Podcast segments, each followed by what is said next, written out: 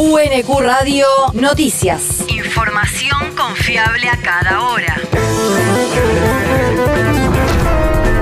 El clima. El Servicio Meteorológico Nacional indica que hoy se espera una máxima de 26 grados con cielo despejado. El viento soplará del noroeste a lo largo de toda la jornada. El país.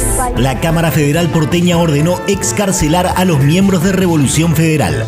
Los jueces de la Sala Primera del Tribunal de Apelaciones, Mariano Llorens, Leopoldo Bruglia y Pablo Bertuzzi, sostuvieron que no hay elementos para sostener que la libertad de Jonathan Morel, Leonardo Sosa, Gastón Guerra y Sabrina Basile pueda poner en riesgo la investigación judicial.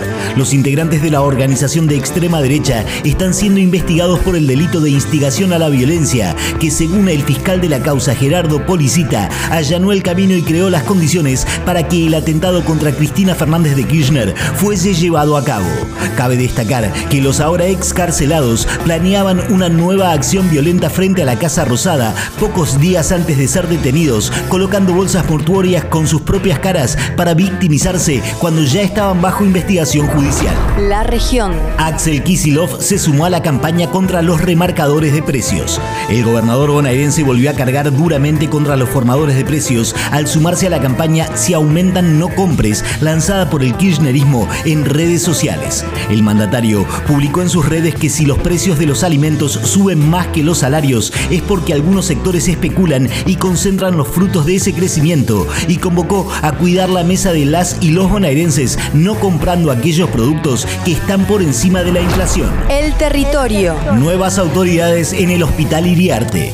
La viceministra de Salud bonaerense Alexia Navarro puso en funciones al médico José Manuel Pepe como director en reemplazo de Juan Fragomeno y a la licenciada en Trabajo Social Adriana de Figueredo como asociada. El médico especialista en cardiología es egresado de la Universidad Nacional de La Plata, tiene un posgrado en la UBA, fue becario en la Fundación Favaloro y realizó sus prácticas profesionales en la Guardia del Nosocomio Quilmeño. El mundo. La presidenta del PT brasileño asegura que Bolsonaro apuesta al caos. La referente nacional del Partido de los Trabajadores, Gleisi Hoffman, reaccionó con duras críticas al pronunciamiento ambiguo del presidente brasileño 48 horas después de haber sido derrotado en las elecciones del domingo.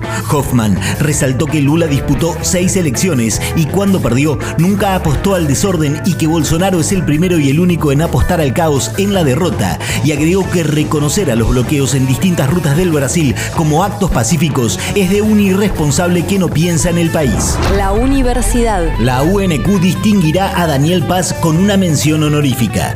Miembro de una generación de humoristas surgida en la década del 70, con un compromiso social y cultural que comprende al humor como forma de expresión política, Paz será distinguido con un diploma y una medalla mañana a las 18 horas en el Salón Auditorio de la Universidad Nacional de Quilmes. La entrega de la mención honorífica al dibujante y creador Daniel Paz. Lía Gómez, coordinadora del programa de cultura de la Universidad Nacional de Quilmes. Que viene trabajando hace más de 40 años en poder poner en escena un modo de la comunicación a través de la imagen con dibujos desde el humor. Esta mención honorífica se va a dar en el marco de la exposición que está emplazada en la Rosa de los Vientos, a la que también invitamos a recorrer, que se llama Humor y Democracia y que da lugar a pensar cómo la ciencia, la educación y distintos temas sociales nos recorren a través de esas viñetas. Su compromiso sostiene la tradición del humor gráfico argentino, potenciando otros modos de decir para una mayor conciencia social sobre temas que nos competen a todos y a todas como sociedad. El deporte. Boca venció a Lanús en el trofeo de campeones de reserva. El Ceney se le ganó 2 a 0 al Grana en el estadio Ciudad de Vicente López y se consagró bicampeón del trofeo gracias a los goles de Maximiliano Salazar y Lautaro Di Lolo. El final terminó con escándalo porque el plantel Granate increpó al árbitro y tuvo que separar la policía.